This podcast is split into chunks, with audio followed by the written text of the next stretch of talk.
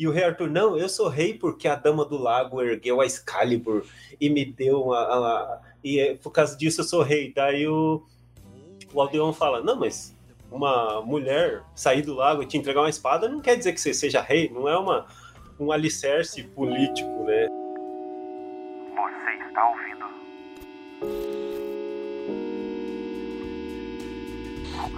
Agora é outro.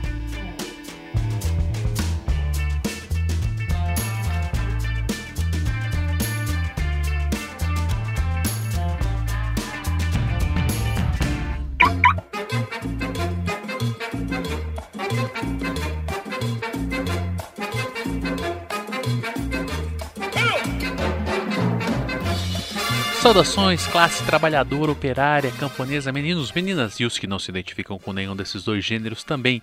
Justamente na semana, veja você, se Deus. Fala que Deus não existe agora, ateu safado justamente na semana da coroação do rei Charles, né? Não do rei Charles, o verdadeiro rei Charles, mas do rei Carlos, né?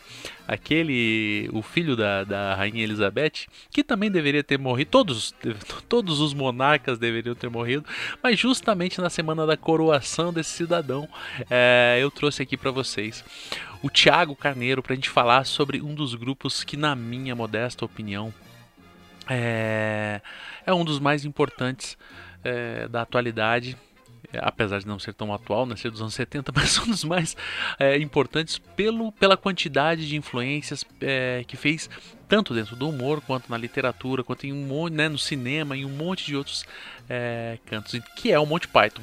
Então, justamente na semana da coroação do Rei Carlos, é, a gente trouxe aqui um cara para falar, um especialista para falar sobre o Monty Python. Mas antes da gente começar a ouvir o programa, como você já conhece, é óbvio vir aqui mendigar dinheiro. apoia.se barra agora é outro podcast. Você entra lá, deixa uma grana mensal, pode ser 5 reais, 10 reais, 20 reais, 30 reais, 1 milhão de reais, quanto você puder deixar por mês. Agora, se você não quiser deixar mensalmente um valor, quiser fazer apenas uma. É uma colaboração, você pode entrar na chave Pix, que é o agora é outro podcast, arroba gmail.com. Então, apoia.se barra agora outro podcast, caso você queira doar mensalmente, ou na chave Pix, agora outro podcast, arroba gmail.com. Fica com o Thiago agora falando sobre o Monte Python.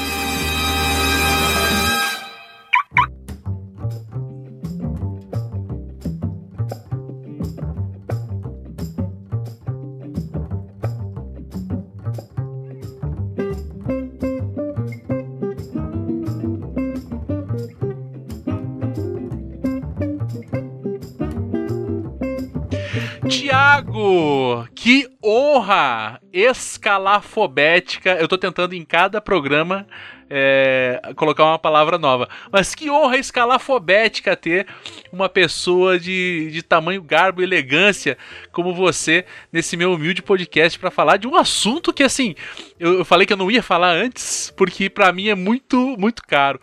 Quando eu era, quando eu era um jovenzinho, quando eu era um jovem, lá no, no longínquo 2009, eu gravando meus primeiros podcasts, eu era crente ainda, acredite você. Eu era crente, estava gravando um podcast sobre a Inquisição Espanhola. E eu não preciso nem dizer para você qual era a vírgula que eu utilizei ao longo de todo o programa, que é ninguém esperava pela Inquisição Espanhola. E eu acho que com essa introdução as pessoas que têm um pouquinho mais é, de cultura, é a palavra certa para se dar, já sabem qual é o assunto e eu vou pedir para você se apresentar para as pessoas que não te conhecem. Também para as pessoas que te conhecem, mas essas pessoas já não seria necessária a apresentação. Mas é, vamos focar nas pessoas que não te conhecem. Eu sou o Thiago Mestre Carneiro, o editor do site quase mais completo sobre o Monty Python do Brasil. Você, é, depois eu falo aqui minhas redes sociais, mas antes eu quero dizer que eu estou completamente lisonjeado por, pelo esse convite. Eu também vou fazer um coraçãozinho, que eu não sei fazer um coraçãozinho. É meu coração é coreano. meu coração queria aparece coisa Esse é o símbolo, o símbolo do amor também, mas é outro. e vamos que vamos falar de Monty Python, porque eu adoro falar desse assunto. É, gosto muito.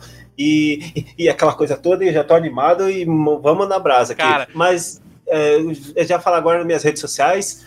Eu tenho um site sobre o Monty Python, que é andartolo.com O meu Twitter é o arroba Andartolo, meu Instagram é o arroba Monty Python Brasil, o canal no YouTube é o Monty Python Brasil também, que você encontra muitas coisas lá, e durante a conversa que vamos falar mais. As suas né? redes sociais estarão aí embaixo para quem quiser te seguir, vai ser fácil. Então, e, e também quem, quiser, quem, não, quem não achar as redes sociais dele, me pergunta que eu passo com facilidade. Cara, mas É eu, vou te perguntar, eu vou te perguntar assim: por que uma pessoa em sã consciência convidaria você, justamente você, para falar sobre esse grupo que é o Monty Python? Cara, alguém em sã consciência eu não sei, porque geralmente quem me convida assim é quem não tá em sã consciência, sabe? Já são Vou- pessoas vou, vou completamente tomar isso. Vou tomar isso como um elogio.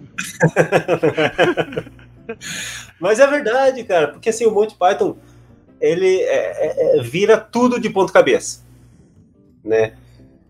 O, o Monty Python, o, o, o ápice do, do que o Monty Python fez sempre foi é, é, sempre foi quebra de expectativa. Então, tipo, o Monty Python pegava uma piada, você está assistindo aquela piada, e você, ah, eu já sei como é que vai acabar. Ah, é isso, Monty Python, não sei o quê. E de repente, pá, acontece um troço completamente que não tem nada a ver com aquilo. Entra uma outra piada, vem um pé de cima e, e- e esmaga tudo. Você tá falando Entra- e tá vindo tudo na minha cabeça, cara. entra um general assim e fala, não, um coronel, e fala, não, não, chega dessa piada, acabou, vamos para outra piada, e aquela, e aquela piada que o coronel mandou terminar, ela não tinha terminado ainda. Então, o Monty Python é isso, é, não pode esperar razão, então pessoas com pessoas que seguem a razão geralmente não assistem Monty Python e não me convidam para participar, então são pessoas completamente malucas. Bem observado. Cara, então eu vou te fazer uma pergunta. Ah, possivelmente algumas pessoas que estão que acompanham o podcast eh, podem não saber de que se trata Monty Python, né? De que se trata Monty Python e quem são as pessoas que que, que estão no que estão ou estavam, né? Que algumas já se foram no Monty Python. Tá, o Monty Python, assim, como é que eu posso dizer? É um, um dia, um cara na BBC falou: Ah, eu tenho um espaço aqui na BBC, eu vou convidar alguém para fazer um programa. E esse cara pediu para a secretária dele ligar para o John Cleese. A ideia dele era criar o John Cleese Show. Uhum. Aí o John Cleese recebeu o telefone e falou: opa, um programa na BBC, quero sim. O John Cleese desligou o telefone e falou: ah, eu tenho um amigo que escreve também. Ligou pro Graham Chapman, que foi um cara que estudou com ele na, em Cambridge e eles fizeram um teatro juntos e tal. Aí o Graham Chapman, beleza, ligou para outro. E ligou para outro. Ligou pro Michael Paley, ligou pro Terry Jones, ligou pro Terry Gilliam, ligou pro Eric Idle. Aí no dia lá na BBC era para ir só o John Cleese, de repente chegou, chegaram seis caras lá para a reunião para fazer esse programa. Aí o, o cara da BBC que tinha chamado ele, o John Cleese, falou: tá, mas vocês, seis caras aí, vocês já sabem o que é o programa? Vai ter números musicais? Vai ter plateia? Vai ter não sei o quê? Eles começaram a se olhar assim e falar: nossa. Aí, um ligou pro outro para chamar pro programa, mas ninguém sabia o que, que era, o, Aham. o que, que eles iam fazer. Aí o cara da BBC falou: "Eu- puta que pariu, o que, que eu fiz, né? tá bom, vou dar, um- vou dar um programa para vocês, vão para casa e pensem em algo. Aí esses seis foram para casa e começaram a escrever juntos. Aí surgiu o programa Monty Python's Flying Circus. E era assim, era um programa para durar, sei lá, seis episódios só na BBC. Tipo uma sériezinha, né? Isso, é, é um negócio que era para que ano que era isso? 1969. Uhum. É, aí Fazem 53 anos. Isso, isso, exatamente.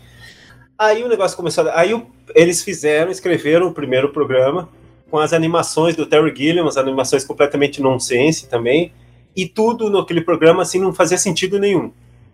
Aí foi pro ar porque estava tava reservado aquele espaço na BBC e tinha que ir pro ar e foi pro ar e ninguém da BBC gostou. O, o, o- tinha umas partes é, não era ao vivo, mas eles gravavam em plateia. Aham. E as velhas que, tipo, a- a- o público era tipo a, a, a plateia do Silvio Santos, que A é só claque- mulher. A claque deles, né? Ah, isso. Era só umas velhas. Nenhuma velha deu risada. E o, só que o programa foi ao ar, ao ar mesmo assim. Imagina senhoras britânicas em 1969. Não tem. Você sabe que tem um, um trecho que o Monty Python coloca de umas senhoras aplaudindo, que sempre aparece no, no- Em, e é, é uma, uma zoação que eles fizeram inspirado naquele, naquela situação que eles passaram. Pode crer. Umas velhas que não tiravam sarro, que não tiravam sarro não, perdão, Não achava engraçado. não achava engraçado, só que daí eles colocavam aquele, aquela cena das velhas aplaudindo. Aí veio o segundo programa, veio o terceiro, veio o quarto. Aí uma- um dia teve uma reunião entre os diretores da BBC, falaram, não, não, Chega. Liga, exatamente. Tipo, uns cinco ou seis diretores da BBC falaram: não, não dá mais para continuar com esse programa. Ninguém dá risada, as piadas não fazem sentido algum. não dá." Teve um diretor que falou: vamos deixar. Calma. Os caras é, são engraçados, vocês vão ver. Tá bom, deixaram. Aí foi.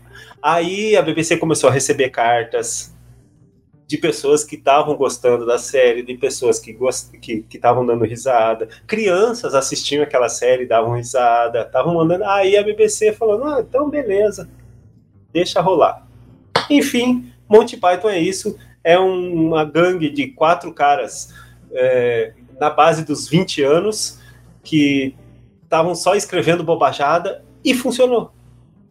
Cara, isso, assim, eu sou, eu não sou, não posso dizer que eu sou um grande fã, assim, mas Monty Python indiscutivelmente marcou a minha vida, em especial com o filme A Vida de Brian. Porque tem isso também, né? Você falou só do programa, mas aí eles foram pro cinema. Sim, eles foram pro cinema. O primeiro filme deles se chama E Agora para Algo Completamente Diferente, Uhum. que é de 71, se eu não me engano. E o que que era? Eles refilmaram vários esquetes em película porque eles queriam entrar nos Estados Unidos. De acordo com eles, se entrar nos Estados Unidos era fácil ir para o mundo inteiro Sim. que ali eles estavam restritos à Inglaterra, né, ao Reino Unido ali e tal. Então eles gravaram esse filme com alguns sketches, só que não, meio que não funcionou, assim, não foi, não deu, não deu muito certo, porque o diretor era um norte-americano e daí ele não entendeu também esse humor britânico, daí ele dirigiu conforme o humor americano e não deu certo. Assim, o, filme foi um fracasso, eles não conseguiram entrar nos Estados Unidos e, tal. Aí em 75, não, daí um pouco mais tarde, eles conseguiram entrar pela rádio. Eles entraram nos Estados ah, é Unidos. verdade, tem isso também. Tinha o LP, o LP acabou chegando numa rádio nos Estados Unidos. O dono da rádio lá escutou e rachou de rir e começou a passar na rádio. Aí uma emissora de televisão lá e tal. E o Monty Python começou a passar na, nos Estados Unidos. Aí eles falaram: tá na hora de fazer um filme e vamos fazer o filme. Isso em 75, que foi em 74, que foi o Em Busca do Cálice Sagrado. Eles começaram a produzir em 74 e lançaram em 75. Aí o Monty Python só decolou. Aí, como você falou, em 79 eles fizeram A Vida de Brian, e em 83 eles fizeram O Sentido da Vida. É claro que eu tô falando assim, ah, eles fizeram um filme em 75. Em 79 eles fizeram outro, mas teve toda uma dificuldade até eles conseguirem fazer o filme. Em Busca do Cálice Sagrado foi um filme financiado com quanto que era mesmo? Menos de 300 mil libras. Um eles fizeram um filme com menos de 300 mil libras. E se você, Tanto- assiste, se você assiste o filme, você não fala isso, né? Não fala? Tanto que daí eles nem tinham dinheiro para alugar cavalo. Então daí eles tiveram que usar coco no lugar dos cavalos. Essa afirmação, quem não assistiu o filme deve estar pensando, caralho, cara, que loucura é essa? Mas no filme eles eles estão trotando e, e um cara vai atrás com um coquinho, né? É, então. Aí, então, foi uma piada sensacional, mas foi tudo por causa de falta de dinheiro. Isso, é uma, eles- isso é uma coisa brutalmente é, sintomática neles, né? É, porque assim, como se alguém, se eu tivesse na produção de um filme, tivesse cavalos, eu ia falar, porra, não tem como alugar cavalo. Imagina alugar quatro cavalos para os cavaleiros que vão atrás do, do, do Santo Graal. Eu, eu nunca pensaria, eu nunca passei, claro que eu não passaria pela minha cabeça porque eu não sou genial, né? É isso. E, e não é só isso, teria que alugar os cavalos, teria que a- comida para os cavalos. Toda a infraestrutura para você manter o os tratador e tudo mais.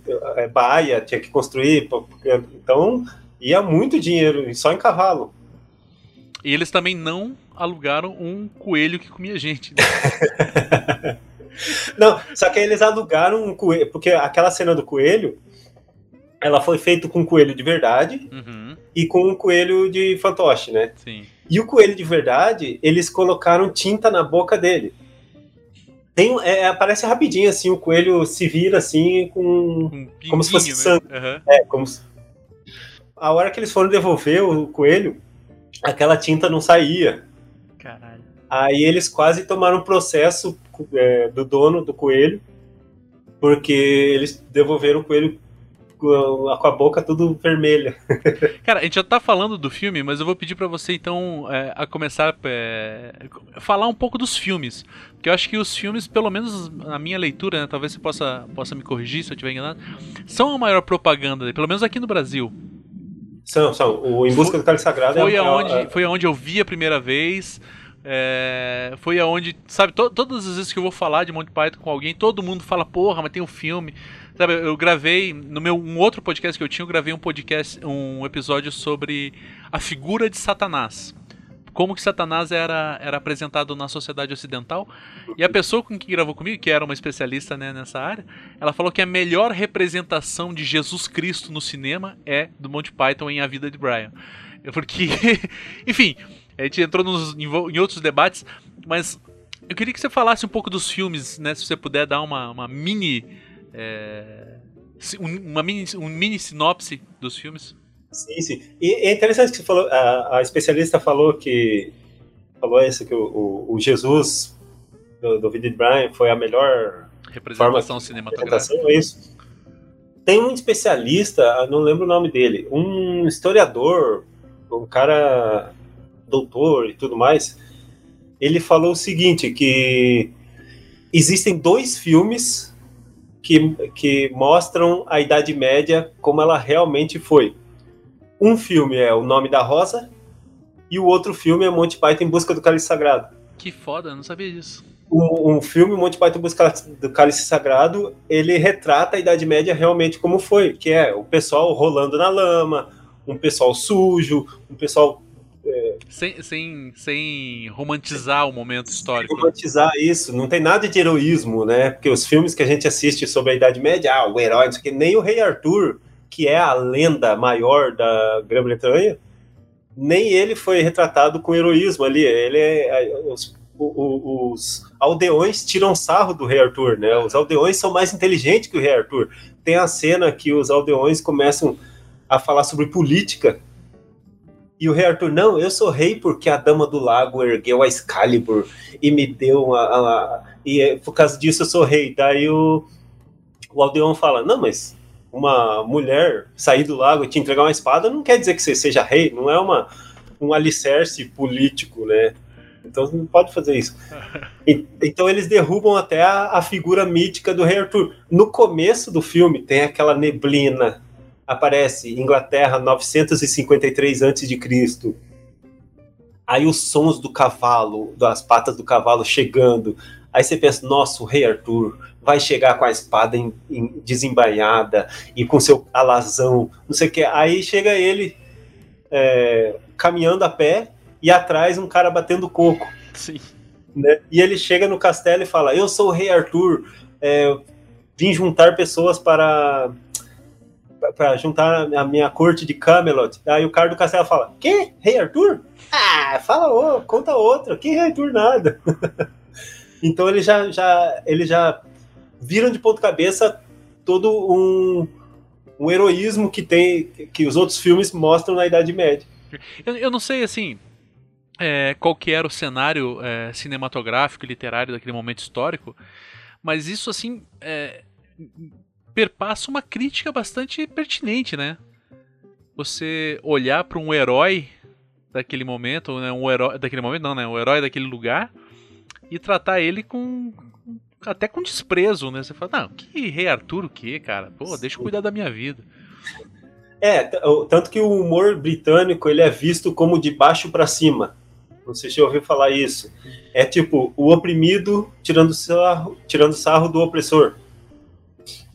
Bem diferente do humor, sei lá, do norte, humor norte-americano, que é, é o cara, o opressor, o opressor tirando sarro do oprimido, é. é o magro tirando sarro do gordo, é, aquela, é o homem. Aquela lógica do, do loser, né? Se sacanear Isso, o exato, perdedor, é. né?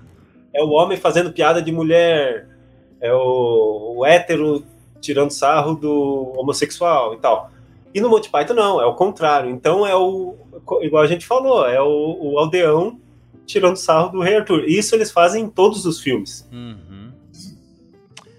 É, mas, mas, eu falei, eu pedi e você não fez. A sinopse dos filmes. Ah, perdão. Então vou começar por Em Busca do Cálice Sagrado. Uhum. É simples, é um Rei Arthur, o heróico Rei Arthur, ele com seu escudeiro Patsy, que vai batendo os cocos, né, fazendo o papel do cavalo dele. Ele tem uma missão que é encontrar pessoas para se juntar à corte dele em Camelot. Aí ele encontra o Sir Bedivere, o Sir Lancelot, o Sir Robin e o Sir Galahad. Então eles vão. Só que daí eles chegam, no meio do filme, eles chegam em Camelot e percebem que o Camelot é um lugar muito idiota. Eles, não, não queremos mais, então, vamos procurar outra missão. Nisso aparece Deus. Numa cena, Nisso... numa cena fantástica da aparição de Deus, eu diria. Nisso aparece Deus e fala: Não, tua... eu vou dar uma missão para vocês que é você tem que encontrar o cálice sagrado. Então, o rei Arthur e os outros cavaleiros vão em busca do cálice sagrado.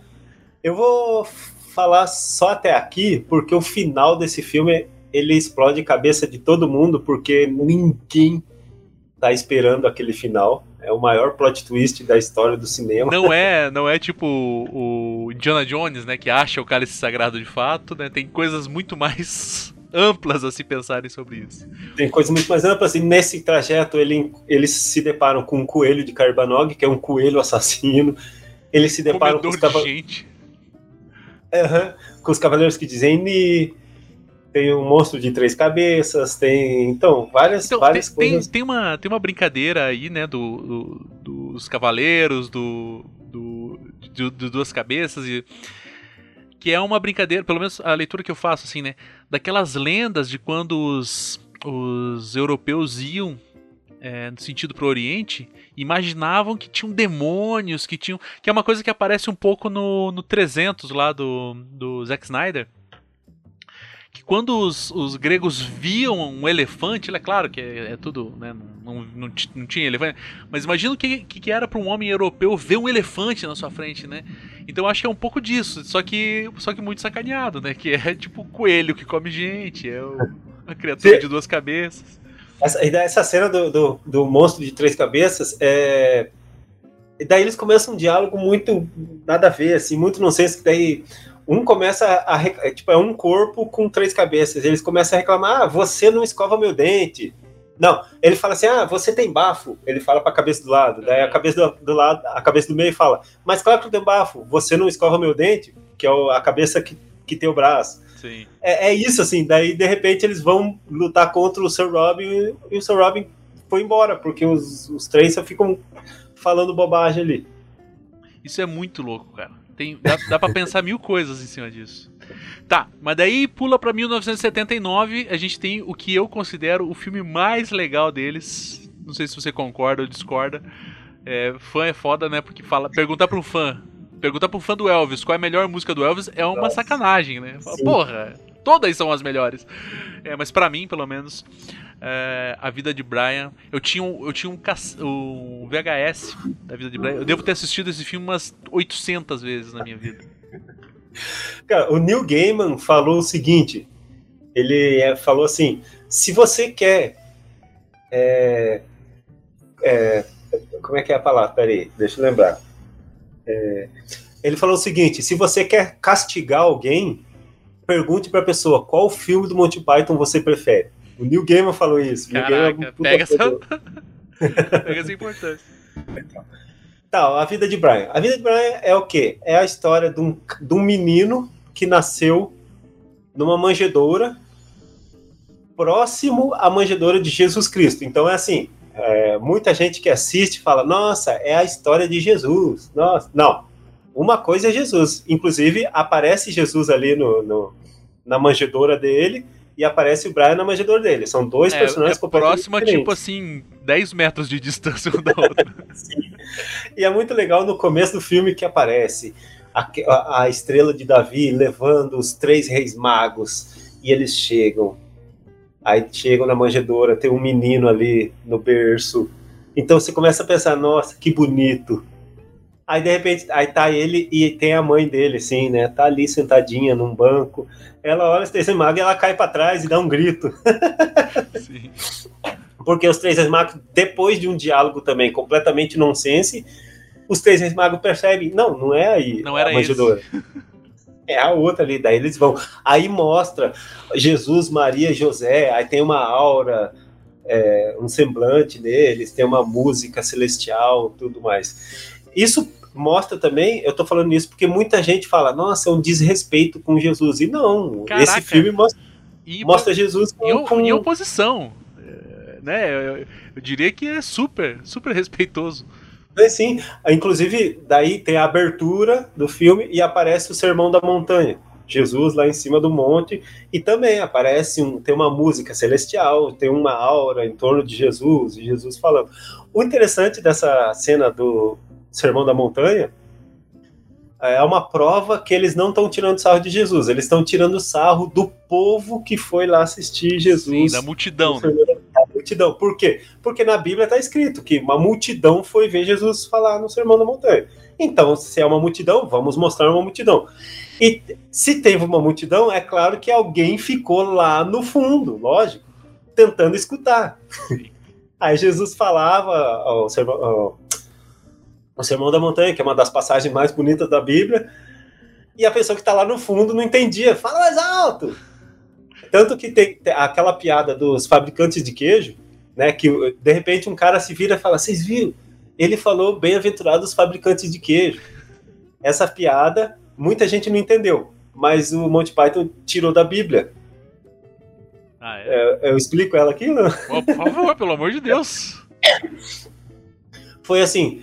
Essa piada ela se perdeu um pouco no- na tradução em português, porque no inglês Jesus disse: é, é, como é que é bem-aventurados? É, ah, Jesus disse: God blessed the peacemakers, que em português são os fazedores de paz, ou os Pacificadores, pacificadores. Isso, the peacemakers. No inglês, a pessoa que está lá escutou, eh, o Jesus falou, the peacemakers, a pessoa lá entendeu, o quê? Cheesemakers?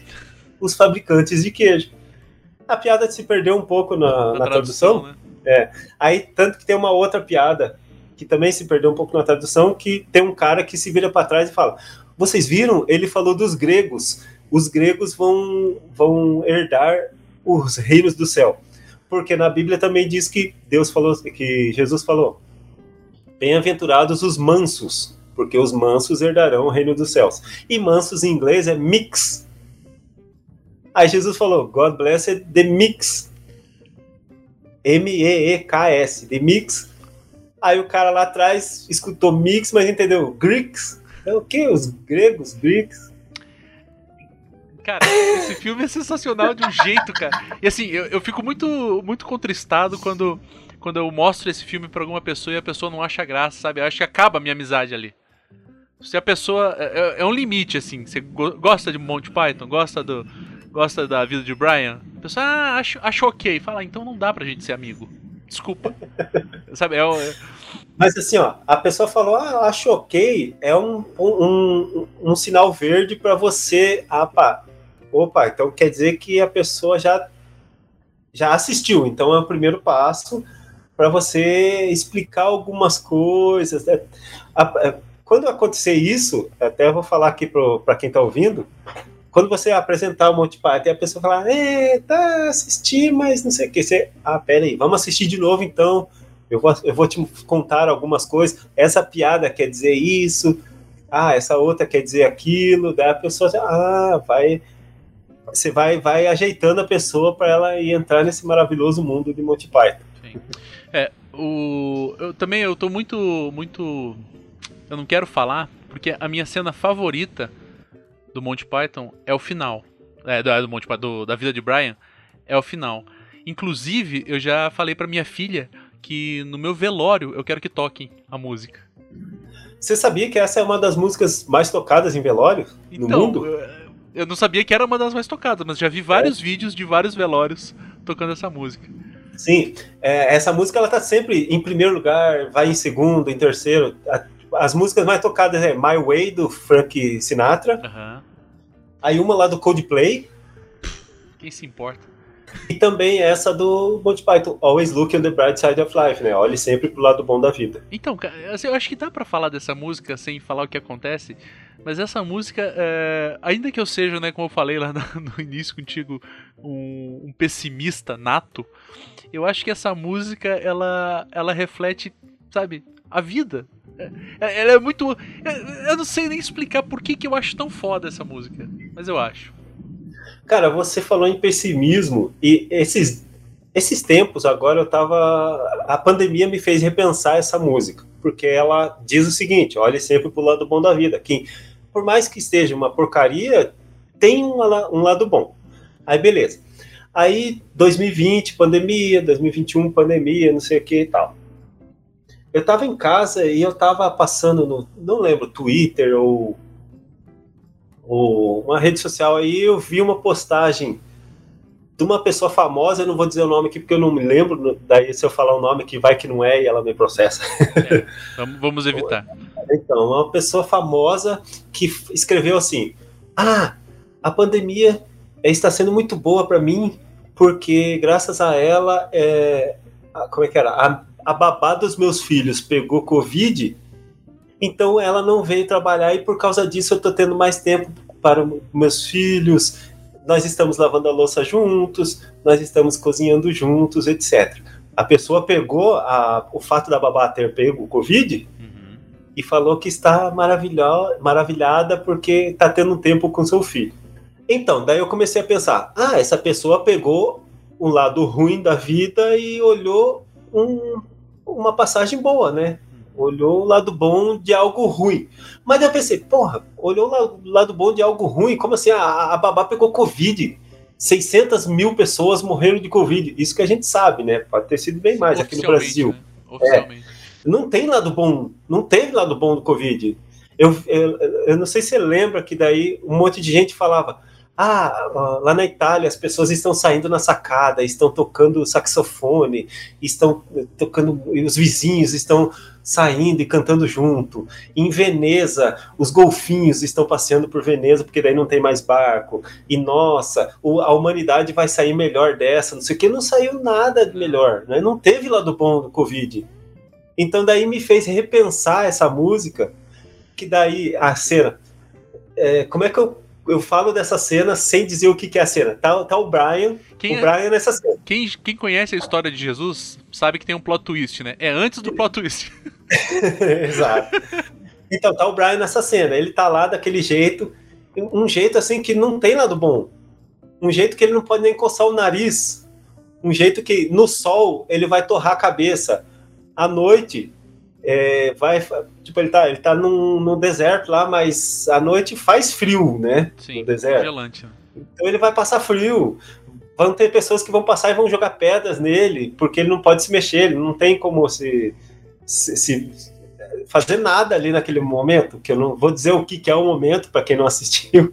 Então não tem lado bom. Aí me, me fez repensar essa música que o Monty Python está dando novamente uma releitura a essa música, que no fim das contas eles estão tirando sarro da situação, tipo, olhe sempre pro lado bom da vida, mas não tem lado bom nisso. Aí por isso que eu citei o fato de você ter falado que é pessimista, porque realmente o, o pessimismo. Só que também é aquela velha história, não dá pra gente ser pessimista, né? O, o Covid passou. Apesar de tudo, apesar de que olhe sempre pro lado bom da vida, não dá para sempre ser assim, a gente não pode perder a esperança e tem e vamos ter que de alguma forma olhar pro bom da vida, olhar pro lado bom da vida, que infelizmente isso que é o que resta pra É, gente. essa música, inclusive depois, eu não sei se no filme ou se foi só num velório que eu assisti, que os caras cantam Olhe sempre pro lado bom da morte também.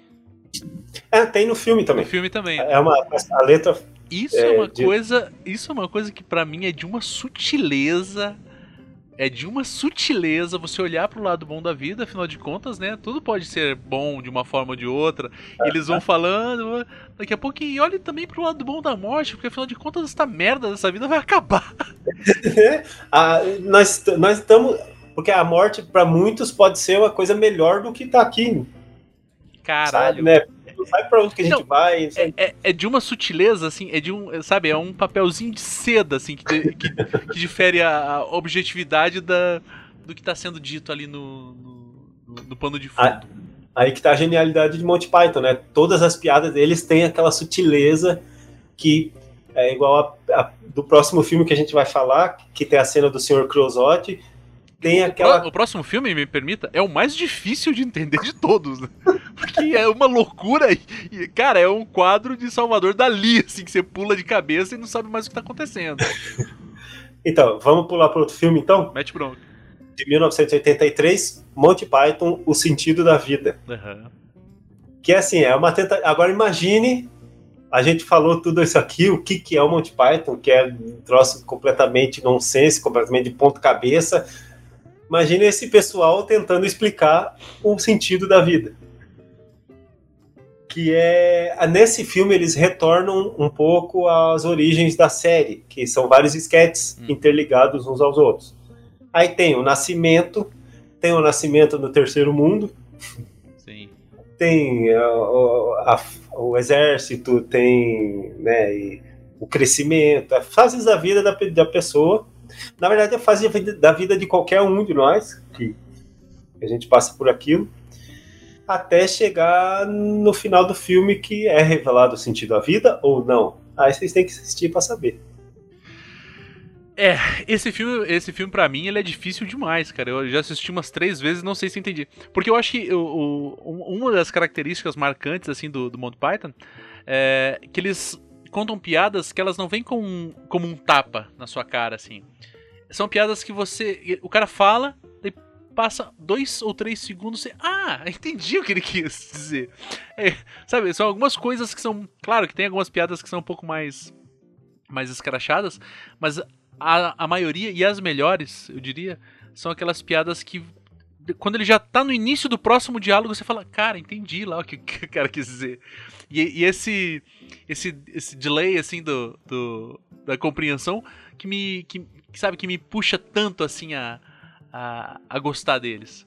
É, enfim, Monty Python é muito foda. Quem não assistiu, quem não ouviu, quem não não sabe. E, e, e como eu falei, né? Se as pessoas, quem não gostou de Monty Python, não sei se tá apto pra ser meu amigo. Sacanagem.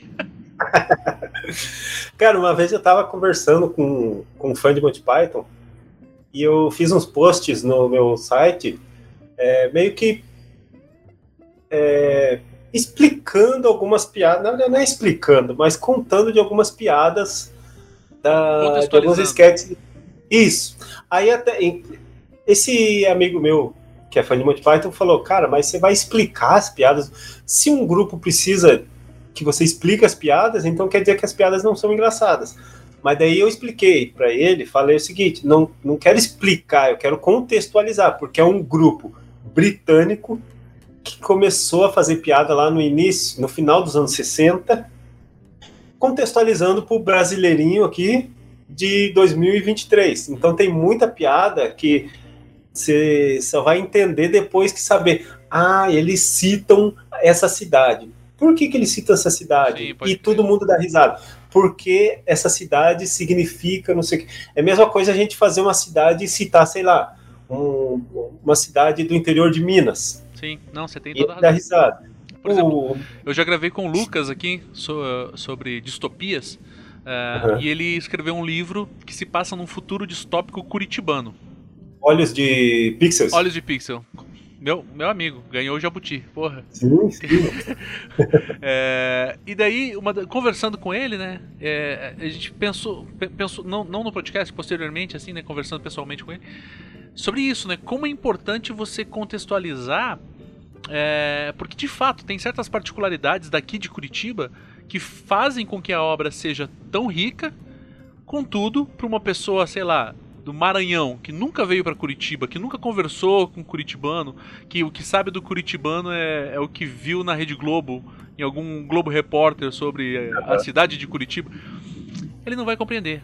Né? Eu acho que tem um trabalho, tem um trabalho, esse trabalho que você falou de contextualizar a piada, sobretudo Monty Python, né, que tem coisas muito sutis, assim, né, não, não é, não, não é questão geográfica ou coisa, sim, né, sim. que qualquer pessoa poderia entrar na internet, não, não, são coisas muito sutis, é uma palavra, né, igual no exemplo que você deu lá do, do dos os gregos herdarão o reino dos céus, é uma palavrinha que sabe, que muda completamente, que, que faz gerar.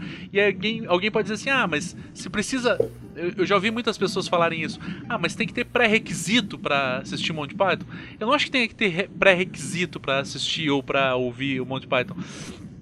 Mas a questão é que é, é um humor muito sutil. E essa sutileza que precisa de um, de um. talvez de um amparo, né?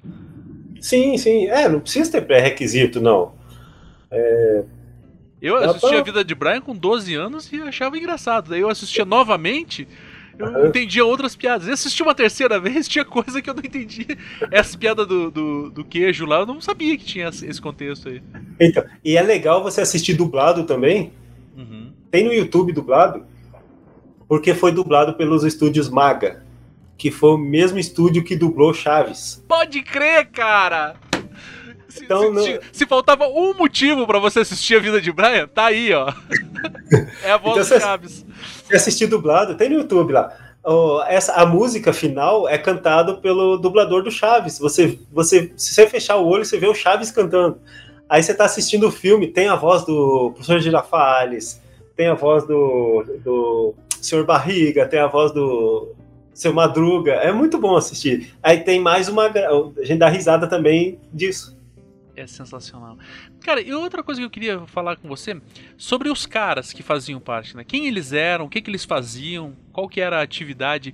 Você falou, ah, um belo dia alguém convidou, ninguém convidou, ninguém, né? Shh, sem mais, né? O, o, o, Boninho não vai ligar aqui para mim e falar, ó, oh, tem um programa para você aqui na Rede Globo, né?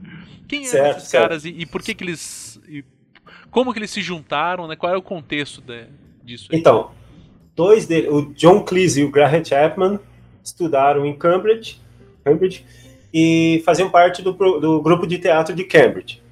Ao mesmo tempo, em Oxford, o Michael Palin e o Terry, G, Terry, Terry Jones faziam parte do teatro de Oxford. E nisso eles faziam peças e tal, não sei o quê. Aí teve uma peça que esse pessoal de Cambridge fez, que fez um certo sucesso e eles foram para um festival de teatro nos Estados Unidos. Isso durante a faculdade, eles tinham seus 20 anos e tal. Aí lá nos Estados Unidos tal, o Terry Gilliam, americano, ele trabalhava na revista Help, que é do mesmo criador da Mad. Hum. A Mad era para adolescente e a revista Help era um pouco mais adulta, mas tinha um humor escrachado também. Aí o Terry Gilliam ele foi assistir uh, a peça de teatro, foi lá né, assistir esse festival de teatro e viu a, o John Cleese lá e achou muito engraçado. Aí o Terry Gilliam foi lá e convidou o John Cleese para participar de uma fotomontagem para a revista. Ah, o John Cleese, lá nos Estados Unidos. O John Cleese foi na revista Help, participou dessa fotomontagem e voltou para a Inglaterra. Aí a, a fotomontagem foi publicada e tal, etc.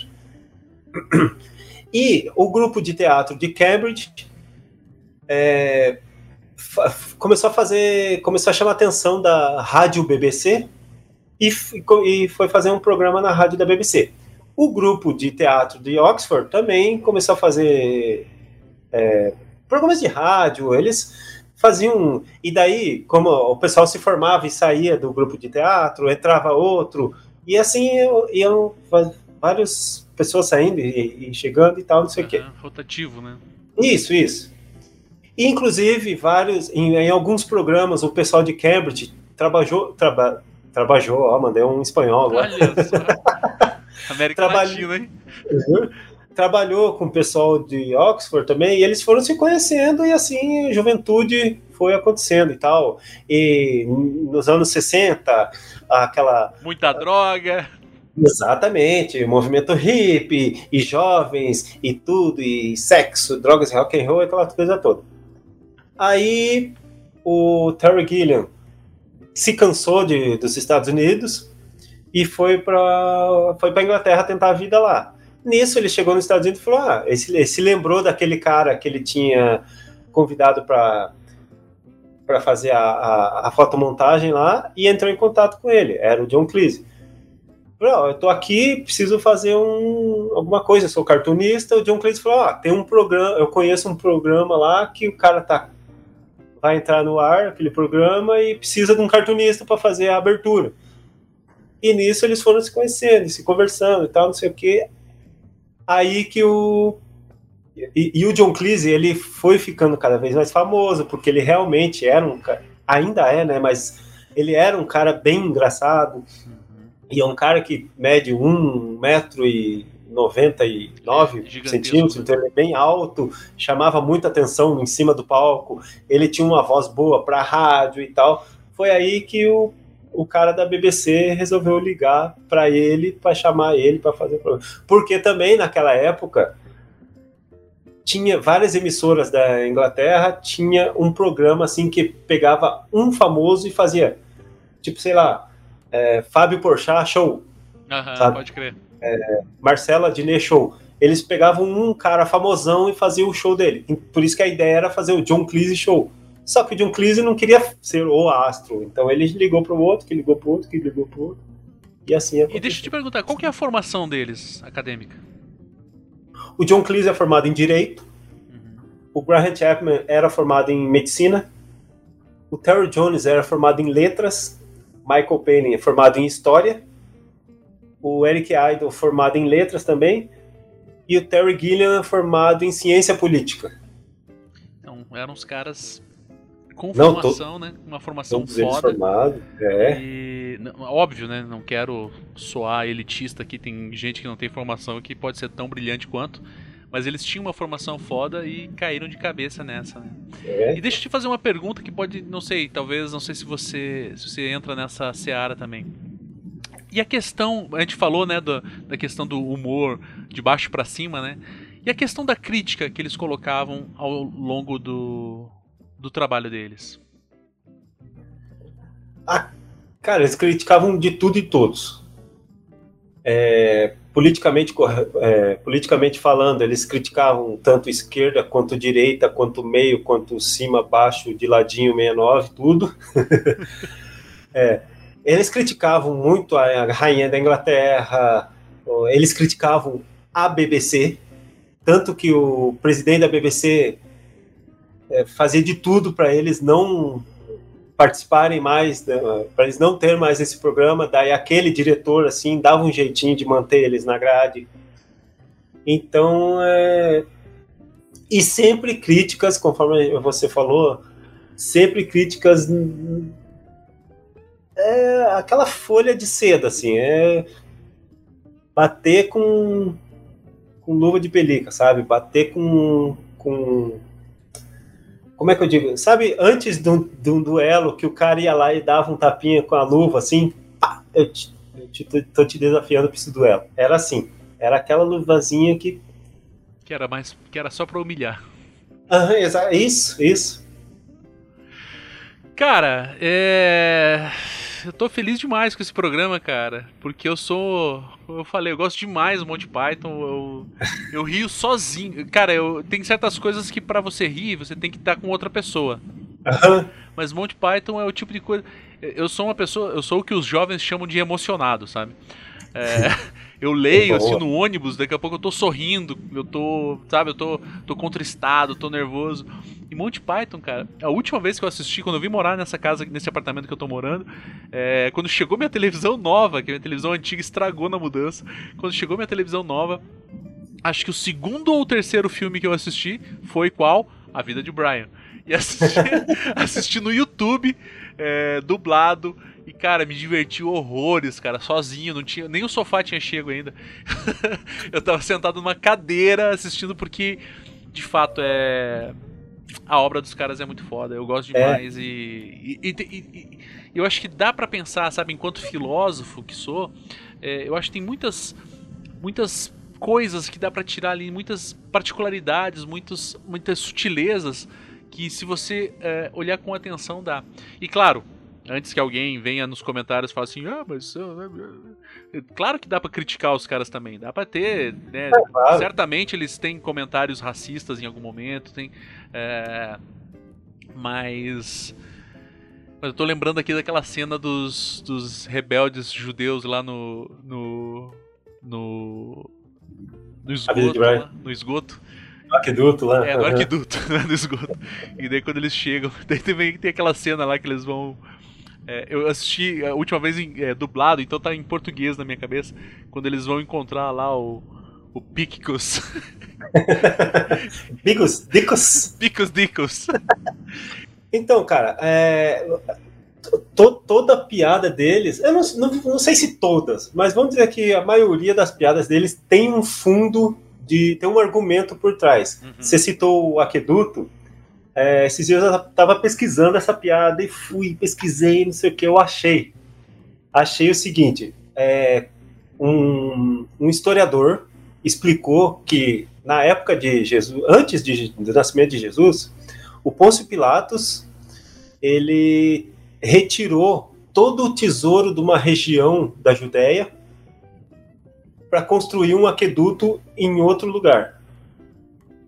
Aí o que aconteceu? As promessas dele, esse, esse, fato, esse fato supostamente aconteceu de acordo com o historiador lá.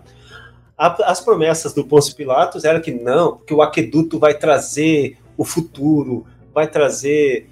É, o aqueduto é um que? Seria um, um, esgoto, né? um encanamento lá. Vai trazer vai trazer saneamento básico para toda a região, não sei o quê. E toda a população daquela região ficou, nossa, o aqueduto, o aqueduto. Só que por trás de tudo, o Pôncio Pilatos só afanou o tesouro daquele lugar, construiu um aqueduto que não serviu para porcaria nenhuma num outro lugar e deixou o povo a ver navios. Aí qual que é a crítica do Monty Python naquela cena? Que tem, ah, o que, que os romanos fizeram por nós? Tem Pode essa crer. cena lá, né? E daí o cara começa a falar, não, eles fizeram isso, eles fizeram, fizeram isso. Fizeram... Tem um cara que fala, o aqueduto deles, ah, cala a boca, aqueduto essa piada tem um fundo histórico que realmente aconteceu, supostamente, de acordo com aquele historiador. Que é foda. É não, cara. Que foda, cara, que foda, que foda. Cara, é isso então. Porra, suas considerações finais e valeu, obrigado, obrigado. Só isso que eu tenho para te dizer. Ah, que massa, cara. Fiquei muito feliz de estar participando aqui. É, saibam que todo, toda a piada do Monty Python tem um fundo de, tem um, tem um argumento, né? Eles não faziam, ah, eu vou fazer piada, vou rir desse negócio aqui porque sim. Não, é, vou rir desse negócio porque aconteceu aquilo, que aconteceu aquilo. Então, quando você for assistir Monty Python, assista uma vez, assista uma segunda, assista uma terceira. Entre, eu ia falar entre em fóruns de discussão, mas que coisa mais velha, né? Nem existe mais. Coisa de tio isso aí, hein? Por falar nisso, é, fóruns de discussão, é, você sabia que o termo spam Sabia. Sabia, Mas né? explica, porra. É, então, o termo spam do e-mail, né? Que é aquele e-mail chato que a gente recebe, tem tudo a ver de, com Monty Python. Por quê? Porque spam é uma, car é uma marca de carne enlatada. É um presunto, não é? Presunto apimentado. Presunto apimentado em inglês é spiced ham. Spam. Aí o que aconteceu? Durante a Segunda Guerra, é, os soldados só tinham spam para comer, comiam muito spam, spam, spam, eles estavam de saco cheio já de comer spam. A população da Inglaterra só comia spam, porque era o que tinha, porque muita comida lá foi racionada e tal. Tinha muito spam, muito spam. Inclusive os membros do Monty Python passavam por essa dificuldade né, na infância e tal, e eles tinham que comer muito spam. Aí eles fizeram aquele sketch spam, que é um, um casal que vai no restaurante e fala: Ah, eu quero comer, sei lá, um X salado. O que, que tem?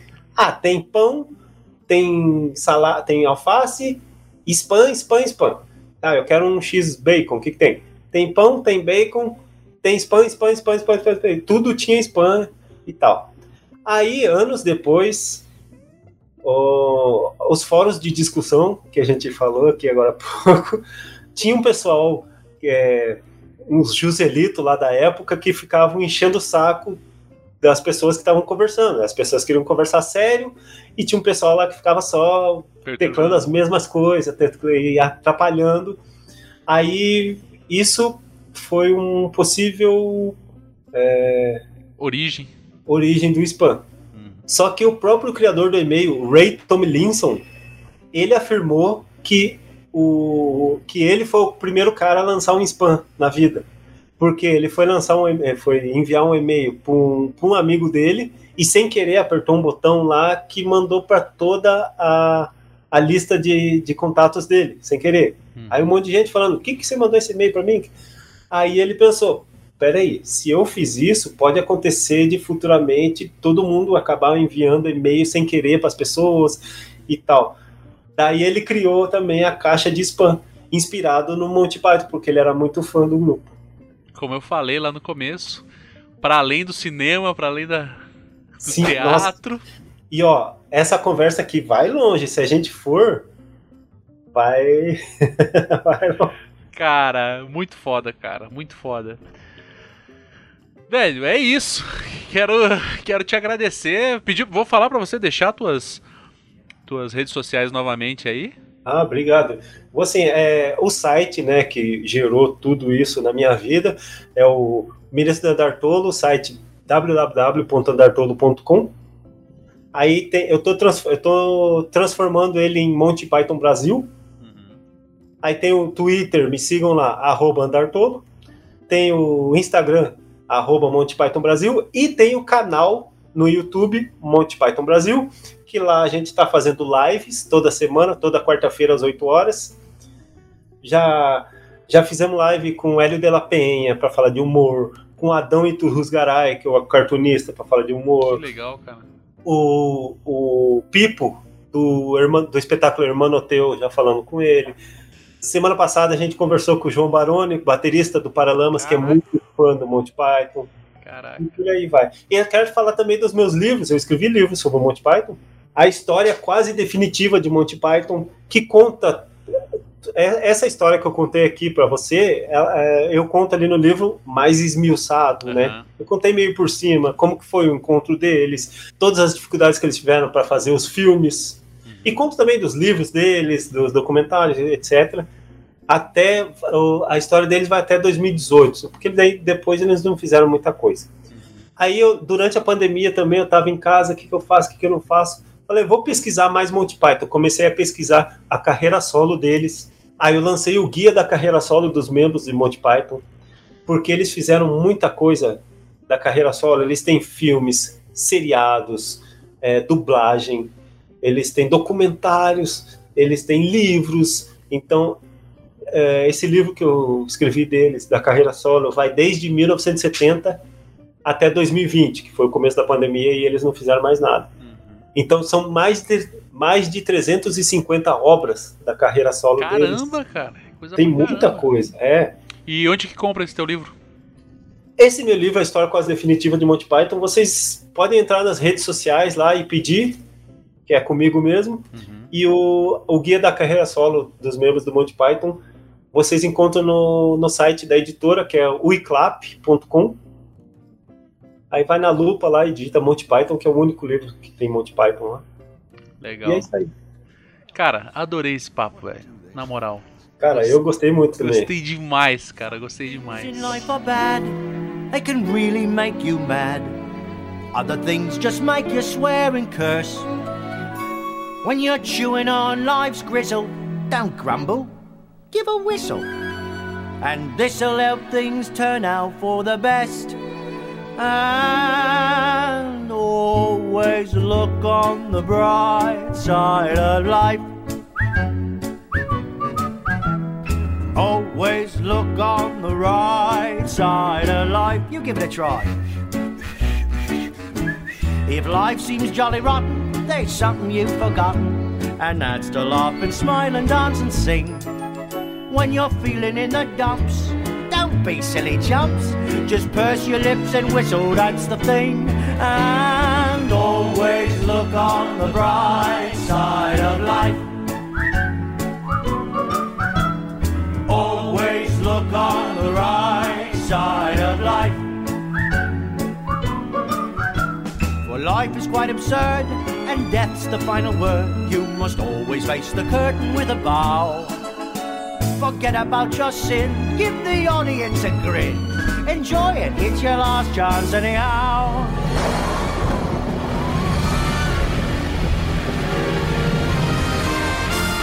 Always look on the bright side of death.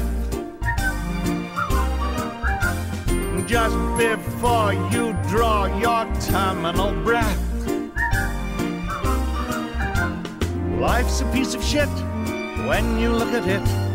Life's a laugh and death's a joke, it's true. You'll see it's all a show. Keep 'em laughing as you go. Just remember that the last laugh is on you. Always look on the bright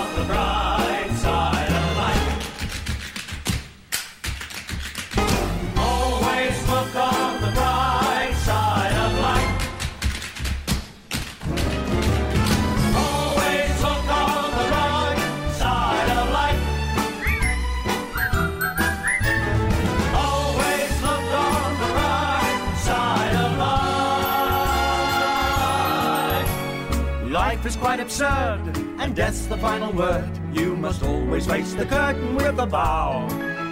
Excuse me? Is that a shrubbery? Oh, yes. I'm throwing it out. The cat won't leave it alone. Well, what a stroke of luck. I'll take it off your hands. Pay the lady, Patsy.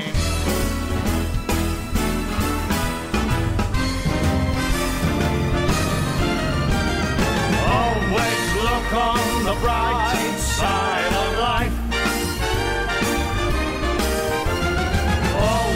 look on the bright side.